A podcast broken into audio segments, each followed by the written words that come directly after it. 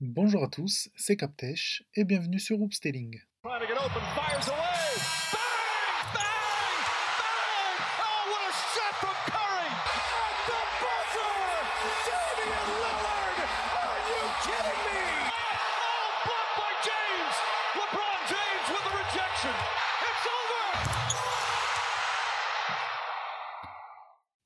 Aujourd'hui, deuxième épisode de Sportlitique, le format où je parle de sujets mêlant sport et politique, comme c'est finement signifié dans le titre.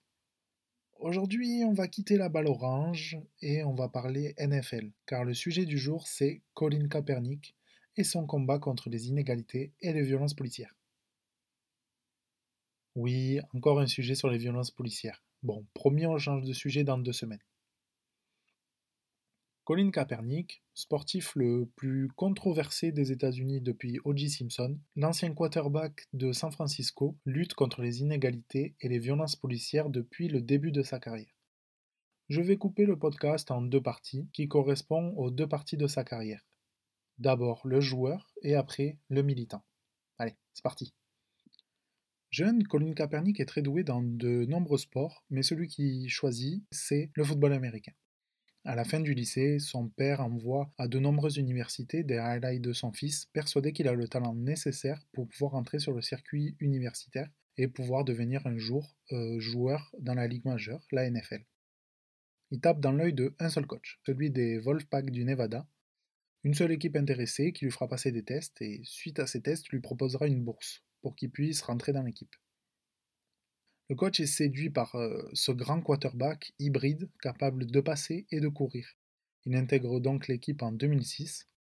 Il faudra attendre un an pour que Colin Kaepernick arrive à s'imposer dans l'équipe, avec un petit coup du sort, car en 2007, donc, euh, Nick Graziano, le titulaire de, de l'équipe universitaire, se blesse au pied et c'est Colin Kaepernick qui enfilera le rôle de titulaire. Les trois saisons universitaires plus tard, il s'inscrit à la draft euh, de la NFL. Il laisse derrière lui une, une flopée de records. Il est le premier joueur à faire trois saisons consécutives à 2 milliards à la passe et milliards à la course.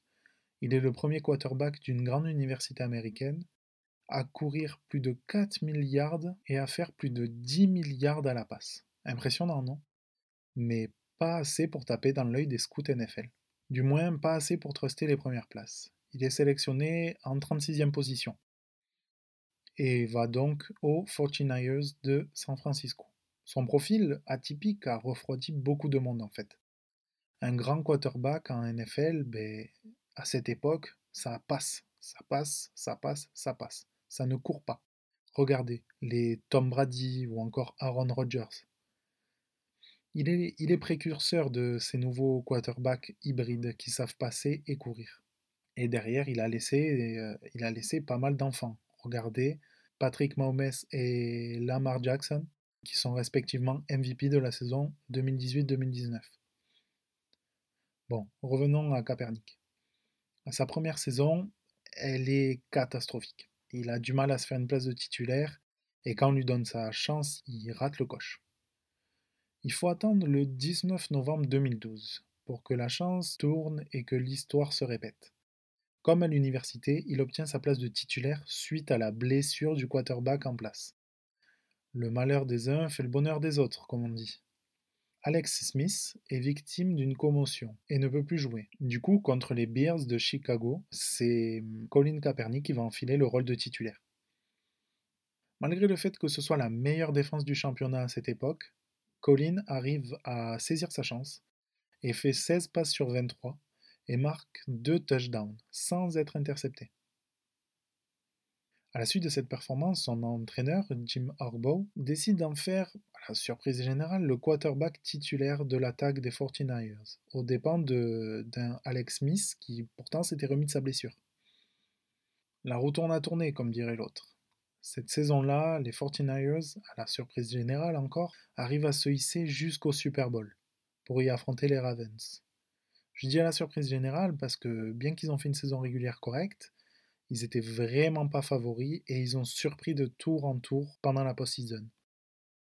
Colin au Super Bowl fait une très belle performance dans l'ensemble avec 16 réussite sur 28 passes tentées pour 302 yards et un touchdown. Il confirme son efficacité à la course dans le plus grand match de la saison, avec 7 courses et 62 yards et un touchdown. La saison suivante est celle de la confirmation. Mais malgré son style de jeu novateur pour l'époque, il est toujours critiqué dans les médias, ainsi que son attitude en dehors des terrains. Il est très fermé et bloqué face au micro des journalistes et paraît presque arrogant. Il n'arrive pas à aligner plus de trois mots. Il répond par oui, par non, et c'est tout. Quand on lui demande pourquoi il a mal joué, il a dit parce que j'ai été mauvais. Voilà, pas très loquace. Cette saison-là, ils arrivent encore à se hisser très haut euh, pendant la post-season. Ils arrivent au bord de la finale en s'inclinant face aux Seahawks, qui seront les futurs champions. Les deux saisons qui suivent sont beaucoup plus compliquées. Déjà, pas de post-season pour les 49ers. Colin, vers la fin 2015, est même mis sur le banc. Et là, on arrive à l'aube de la saison 2016, et c'est là que la politique va rentrer en jeu car cette année sera la dernière de Colin Kaepernick sur un terrain de football. Mais d'abord, il faut comprendre le contexte. Revenons en 2012. En 2012, le jeune Trevon Martin est assassiné. Il est assassiné par un policier proche de son quartier, sous prétexte que un noir avec un pull à capuche, c'était bizarre, il fallait le suivre. Un an plus tard, ce même policier est acquitté. S'ensuit une, une vague d'indignation et, et plusieurs, euh, plusieurs mouvements de manifestation, mais rien de, rien de très très grave. Mais les esprits sont marqués. Un an plus tard, en 2014, il y a la mort de Eric Garner. Eric Garner est mort sous le genou d'un policier, après lui avoir répété plusieurs fois qu'il ne pouvait pas respirer. Ces derniers mots sont devenus iconiques et le slogan de plein de manifestations. Là, la vague d'indignation est beaucoup plus forte. De grandes manifestations éclatent dans tout le pays et les dernières paroles de Eric Garner sont prononcées dans les manifestations. I can breath. Et trois semaines plus tard, histoire de mettre de l'huile sur le feu, c'est Michael Brown qui trouve la mort. Au milieu de son quartier, Michael Brown est assassiné parce qu'il vendait des cigarettes. Ces deux scènes, celles de Eric Garner et de Michael Brown, sont filmées et font le tour du pays, même le tour du monde entier. Une grosse vague d'indignation prend le pays et au-delà de l'indignation, c'est même de la révolte. Et c'est là la naissance donc des slogans I Can Breath et aussi Black Lives Matter. Cela fait naître euh, en Colline, comme énormément d'Américains, une envie de révolte, qui commença d'abord sur Instagram et sur les réseaux sociaux, où il commença à, publier plusieurs posts pour dénoncer ces violences policières. Il continua suite au meurtre de Alton Sterling en 2015 et celui de Philando Castille le lendemain de celui de Sterling. Ces interventions sur les réseaux sociaux sont très très mal perçues. Parce que bon, au basketball, c'est commun de voir ces sportifs s'engager, de voir ces sportifs se révolter quand quelque chose comme ça arrive. Mais au football américain, c'est différent, c'est une autre culture. Ça se fait pas et c'est pas bien vu.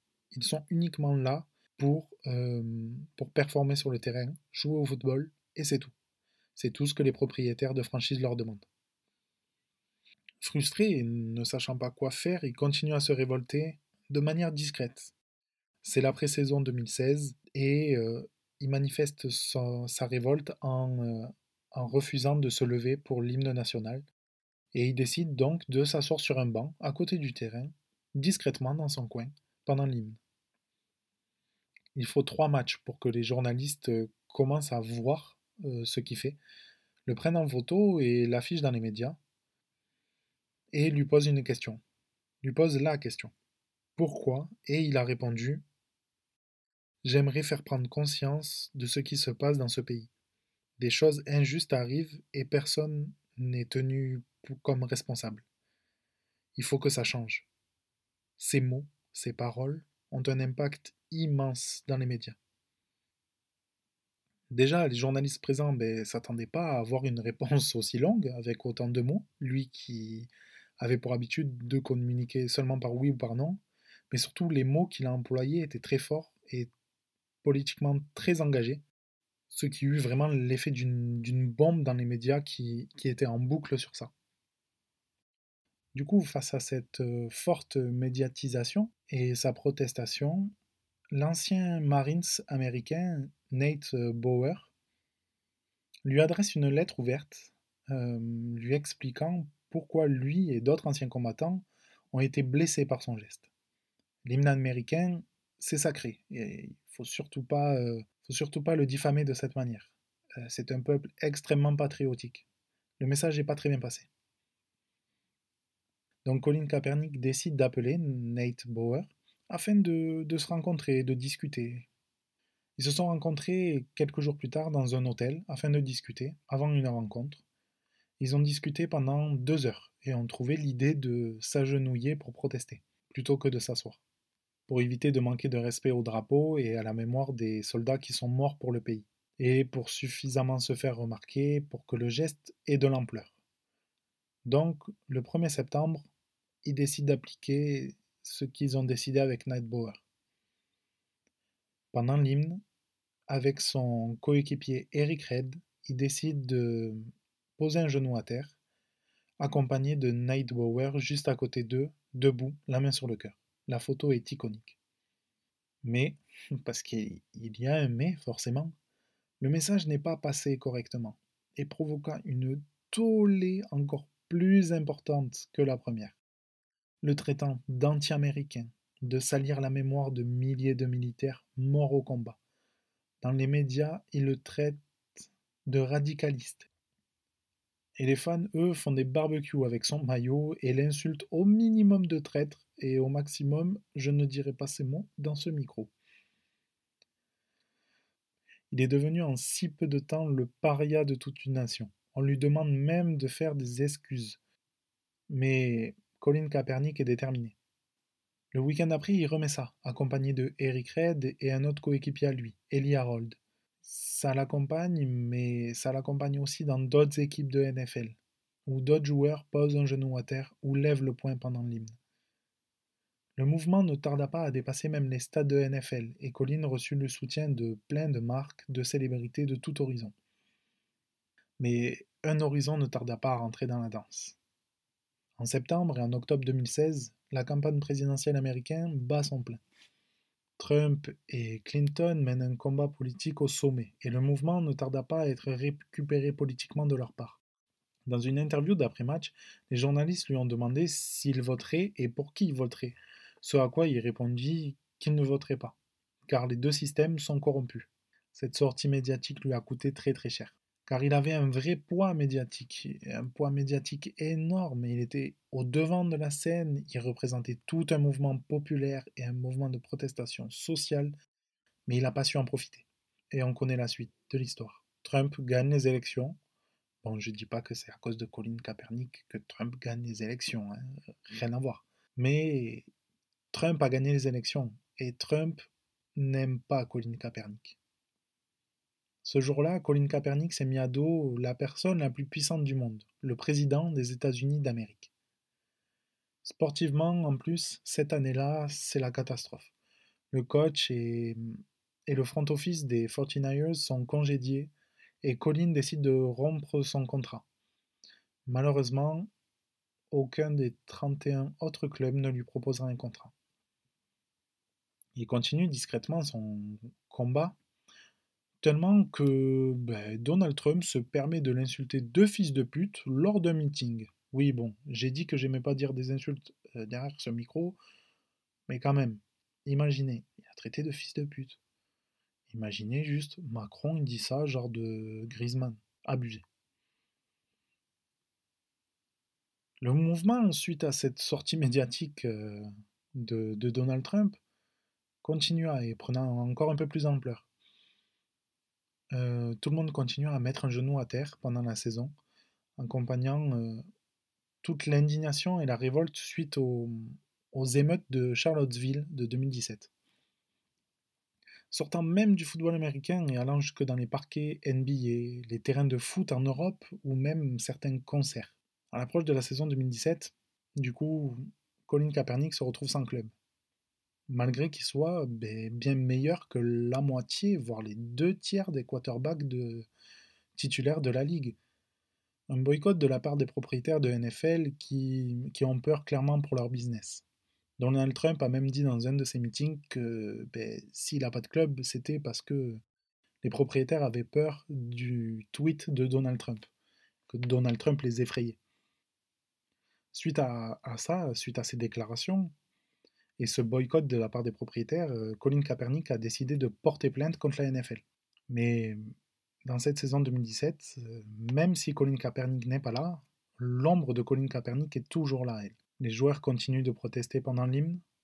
Pendant un an, on le voit que très rarement. Il reste très silencieux, lui. Mais en 2018, il fait un retour fracassant.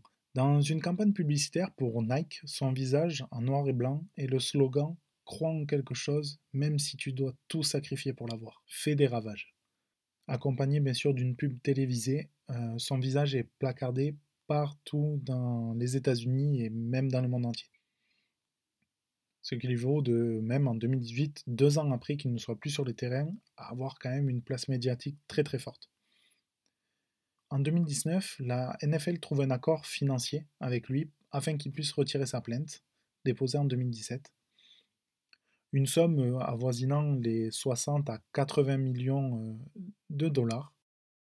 La NFL n'a pas hésité à mettre la main dans la poche, mais sachant qu'ils allaient sûrement perdre le combat judiciaire dans quoi ils s'engageaient, même avec les meilleurs avocats, ils ont préféré mettre la main à la poche pour euh, qu'il retire sa plainte. Il a utilisé cet argent pour vivre et pour son combat. Il est rarement médiatisé, il continue à transmettre via son image euh, ses valeurs, ses principes, dans des conférences ou à intervenir auprès de jeunes dans des écoles pour les informer sur leurs droits en tant que citoyens. Il est devenu un vrai défenseur des droits. En 2020, il prend part au mouvement de protestation suite à la mort de George Floyd. C'était beaucoup trop important pour lui et c'était bien sûr ben, la base de son combat. Donc euh, il, a, il, est, il, est, un peu sorti de, de, son silence afin de, de, continuer à utiliser son image et montrer qu'il est toujours là ben, pour les victimes et, euh, et pour porter son message. Il a aussi profité en 2020 pour euh, dire qu'il était fin prêt à refouler les terrains. Si quelqu'un le veut, il était disponible. Mais à mon avis, c'est moins sûr. Je pense que sa carrière est définitivement terminée. Colin Kaepernick est vraiment l'exemple même du sacrifice. Il a sacrifié sa carrière, sa carrière de, de bon joueur, pas comme un Greg Hodge en 92, comme je l'ai expliqué dans l'ancien épisode de, de Sportlytics. Colin Kaepernick était vraiment un joueur fort, prometteur, parce qu'il était quand même encore assez jeune, qui avait une belle carrière devant lui, mais son combat, ses valeurs étaient au-delà du sportif. Maintenant, il est défenseur des droits et il va continuer son combat. Son combat est trop noble, il, va continuer à se battre contre les inégalités, à se battre contre les violences policières et euh, toujours s'investir dans ce, dans ce domaine-là Peut-être s'inscrire dans une vie politique, on ne sait pas. Ce qu'il faut retenir, c'est le slogan de la marque Nike. Même si ce n'est pas la meilleure, la meilleure marque en termes d'humanitaire, ils savent faire de bonnes publicités. Crois en quelque chose, même si tu dois tout sacrifier pour l'avoir. Sur ces mots pleins de sagesse, je vous laisse. Je vous dis à mercredi prochain. J'espère que vous avez aimé cet épisode. N'hésitez pas à me dire ce que vous en avez pensé sur les réseaux. Toujours pareil, hein, sur Twitter. Je vous dis donc à mercredi prochain pour un basketualité.